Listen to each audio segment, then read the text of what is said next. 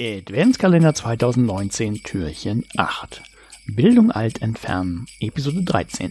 Frag sie Abi. Ja. Naja, und wenn man dann gut. schon mal am Rechner sitzt, um aktiv zu werden, weil es wird eine Überleitung, die hat sich gewaschen, dann kann man auch das nächste noch machen. Und zwar gibt's gerade eine Kampagne von Frag den Staat, die heißt Frag sie Abi. Ich habe lange gebraucht, um zu kapieren, dass es. Den Titel, ich verstehe den Titel immer noch nicht. Ich hab, das, das hängt, ist das also einfach nur ein Wortspiel mit. Ab. Ne? Also etwas ja, das, abfragen. Ja, ja. Also ja. und frag den so? Staat, frag sie. Ich, ich, ich habe auch ein bisschen Schwierigkeiten damit gehabt, aber die hatten wohl intern okay. auch Schwierigkeiten damit. ähm, und zwar ist folgende Sache. Abitur, Klausuren werden von Lehrerinnen und Lehrern in der Regel geschrieben und ähm, werden durchgeführt. Und danach wenn man so alte Klausuren braucht, dann muss man in der Regel irgendwelche Bücher und Hefte kaufen. Ähm, also in meiner Zeit gab es diese roten Starkhefte, ich nehme an, die sind immer noch modern, ähm, um diese Abituraufgaben dann zu haben, auch die Lösungswege und die Erwartungshorizonte und diese ganzen Beschreibungen dazu. Und das ist eigentlich, warum eigentlich, ne? wenn wir damit die Lehrkräfte ja schon mal bezahlt haben, dass sie es machen, warum müssen wir das quasi nochmal kaufen? Ähm, mhm.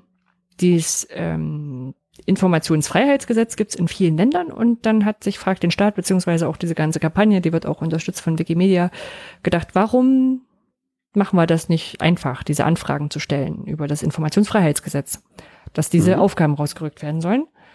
Und das haben sie gemacht. Also es ist wirklich sehr einfach, wobei es man auch sieht an diesem, wie sie es sehr einfach gemacht haben, dass es durch den Föderalismus sehr kompliziert ist weil Bildung ist Ländersache. Man muss quasi in jedem Land die Sachen einzeln anfragen. Man kann nicht einfach einmal schreiben, liebes Bildungsministerium, schickt uns mal alle Aufgaben, sondern muss es einzeln machen.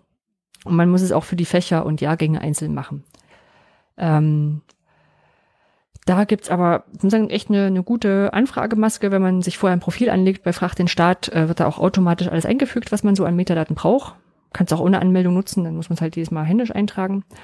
Ähm, und wir haben das schon gemacht. Also wir haben ja einen Abend mal so alle möglichen Sachen für Schleswig-Holstein angefragt. Mhm.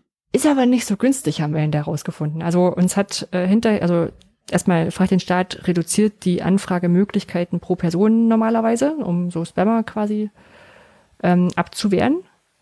Ja. Und ähm, wir haben einen Account, fragt, äh, Kai ist durch diese Lehrer, äh, Lehrermangelanfragen äh, nochmal höher geschalten worden, damit er mehrere Anfragen stellen kann an unterschiedliche Bundesländer ähm, er hat eine Rückmeldung bekommen, dass es gar nicht so gut wäre, wenn viele Anfragen von einer Person nur kämen, weil ähm, dann könnte dieses Land das so interpretieren, dass es eine gewerbliche Anfrage ist, eine Masseanfrage, für die man Geld erheben kann.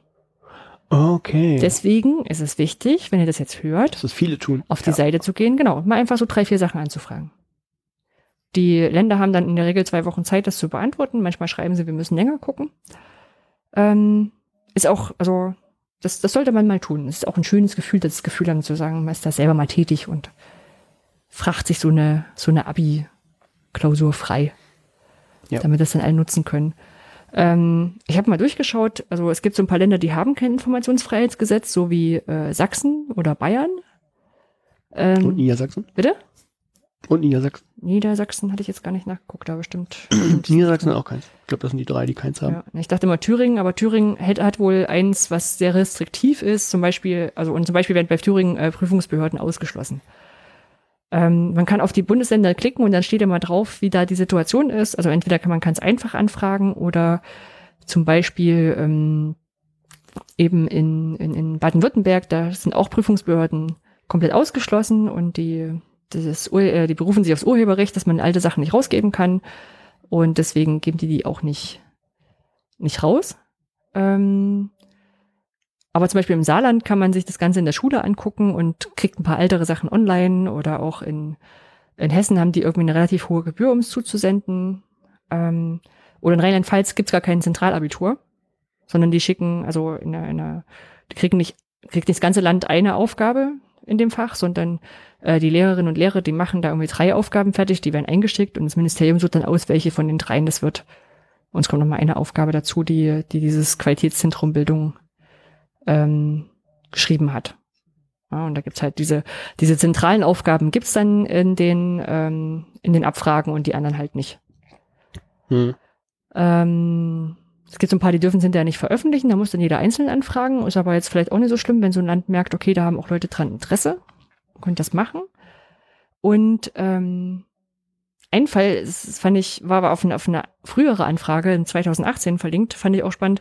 Ähm, da hat jemand, also auch angefragt, und es hat ewig gedauert, ehe so eine Rückmeldung kam und die haben sich nochmal entschuldigt und er hat einen Datenschutzbeauftragten eingeschaltet, also eingeschalten, weil das echt, also ohne Rückmeldung zu lange ging. Und dann kam, nach einer Weile kam eine Rückmeldung, da uns die Aufgaben allerdings nicht vollständig in elektronischer Form vorliegen, bitte ich um Übermittlung einer Postanschrift. Da sind zwei Sachen falsch dran. Wir haben ja, also. Ja, vor allen Dingen, wie haben die das denn, wie haben die das denn damals gemacht? Haben, hat da einer noch per Hand alles abgeschrieben? Also die, die Rückfrage, die Rückfragemöglichkeit ging ja bis 2008 oder so. Also es ist jetzt keine Zeiten, wo es noch Schreibmaschinen nur gab, ne?